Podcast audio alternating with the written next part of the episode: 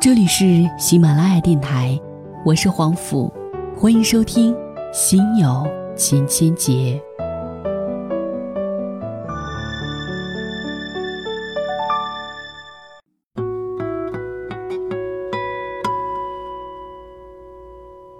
今天为您带来的文章原文标题：为什么面包总是打败爱情？面包重要还是爱情重要？这一直是我们在辩论讨论的一个话题。可是生活总是残忍的，很多很多的事例都表明，最终有时候面包还是会打败爱情。可是爱情就真的这样不堪一击吗？今天在这篇文章当中，我们去寻找答案。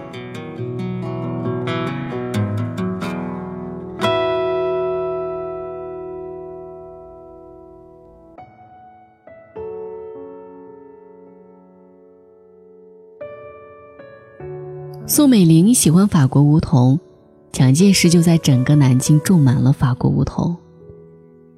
年轻的时候爱看《读者文摘》，里面的故事全是这样：要么是女生倾国倾城，男生英雄盖世；要么就是狠狠爱一个，弱水三千，偏偏只取这一瓢饮。长大了，迷飞少爷，迷老舍，才知道世界名著和《读者文摘》的差距。读者文摘里的爱情干扰的因素很少，无非是家长、第三者、异地恋等等，而且故事里的干扰因素通常不会超过三个，最后往往是大团圆结局收尾。而世界名著里面的爱情干扰因素却错综复杂，堪称剪不断理还乱。比如了不起的盖茨比里的黛西，最后还是和汤姆一起。不是说盖茨不好，而是黛西不知道怎样就选择了汤姆，又那么顺理成章，因为正常人都会这样选。飞少爷笔下是这样，老舍笔下也是这样，只要稍微现实点的小说都是这样。爱情，总会臣服于更大的面包。爱情被面包打败，生活中这样的例子并不少见。不知多少大学生一毕业就分手，也不知多少人选择了一个有车有房的结婚。现实就是这样，大家却不愿意承认。我们会觉得那只是别人的故事，觉得哦，我肯定和他们不一样。我们一面沉醉于山无棱、天地合这样的狂恋，一面又无法逃避买房、买车、结婚生子的压力。这不是说理想很丰满，现实很骨感，而是许多人并不知道，我们的爱情观或许是被包装过的。我们的爱情观，可能是被一部小说、电视剧、电影包装过。那些东西告诉我们，求婚一定要有钻戒；告诉我们爱情要甜甜蜜蜜，也是那些东西告诉我们，女生就应该貌美如花，男生就应该赚钱养家。反正爱情只会迟到，不会缺席。反正只要做最好的自己，就会遇到最合适的人。真的要感谢琼瑶阿姨，让咱们觉得这是对的，是理所应当的，因为这是爱呀。不知不觉，咱们一边唾弃把别人家的孩子挂在嘴边的父母，一边又把别人家的男朋友或女朋友挂在嘴边。其实人都差不多。对别人要求多多，却对自己纵容。可人非草木，孰能无情？想必每个人在第一次听到“我爱你”的声音和第一次看到“我爱你”的文字，心中必会极度的震撼狂喜，因为从来没有想到过心中的情可以化为声音变作字。但是之后呢？之后呢？我们就把我爱你用得非常熟烂。乃至于真的有爱情出现的时候，我们都要问他：“那是真的吗？”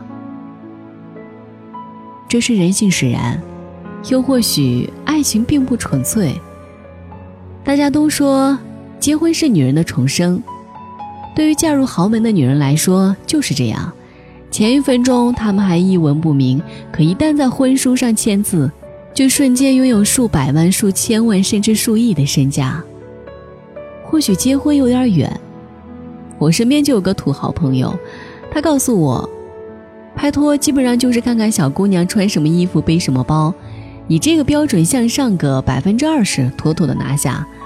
本来想说他是一个傻子，但仔细想想又觉得好有道理。经济学上有一个概念叫做机会成本，是指为了得到某种东西而所要放弃另一个东西的最大价值。举个例子，我有一百块，我可以选择去吃火锅，也去看戏。如果我选择了去吃火锅，我的机会成本就是那场戏。又比如，我有一下午的时间可以拿来打 DOTA，也可以去泡图书馆，我选择了去图书馆，那么打 DOTA 的快感就是我的机会成本。换句话说，我做的事情价值多少，是由我放弃的事情反映出来的。那么，之所以那么多人选择面包，就是因为他们觉得爱情的价值比不上那些面包。所以，别以老说爱情总被面包打败，多数人追求的只是更大的面包。残酷的是，你在他眼中比不上块大的面包。好在，我们还是会觉得“执子之手，与子偕老”，两情若是久长时，又岂在朝朝暮暮，这样的故事很浪漫。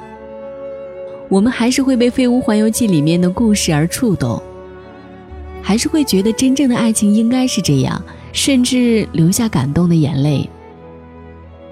我们内心深处最柔软的地方，注定留给深情，尽管我们依旧物语，神皆肤浅。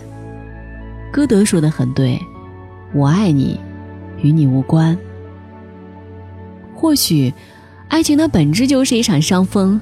我遇见了你，我就发烧了，我控制不了。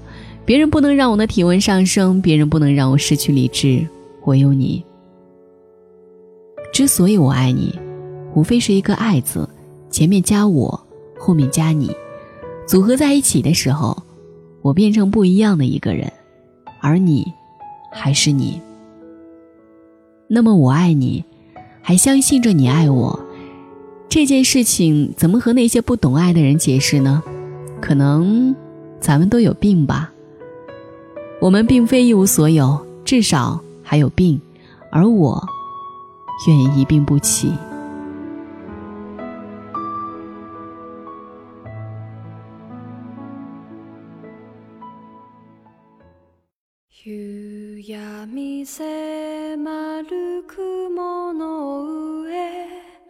いつも一羽で飛んでいる。鷹はきっと悲しかろう。音も途絶えた風の中。空を掴んだ。その翼。休めることはできなくて。